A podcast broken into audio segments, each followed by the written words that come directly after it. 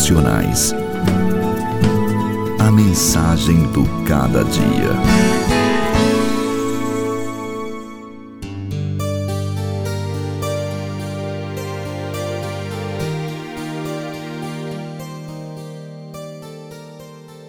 Estas são as palavras daquele que é o primeiro e último, que morreu e tornou a viver. Ao estudarmos a palavra, o texto nos diz que uma igreja vitoriosa tem um Senhor vitorioso.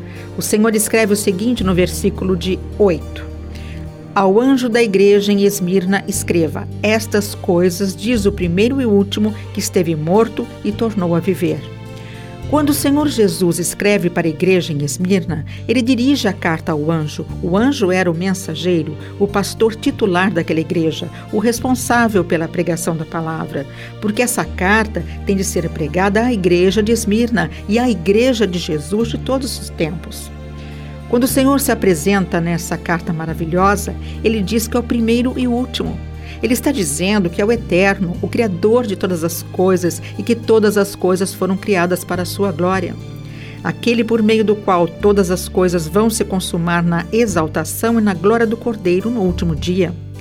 Quando Jesus disse que é o primeiro e o último, está dizendo que é o princípio de todas as coisas, que criou tudo quanto existe e que na consumação dos tempos, no final dos tempos, tudo há de glorificá-lo. Ele é eterno.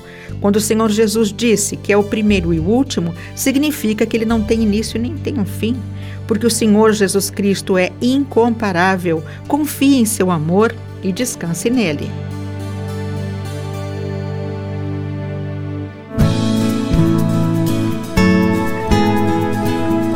Devocionais. A mensagem do cada dia. Apresentação: Elis Marina.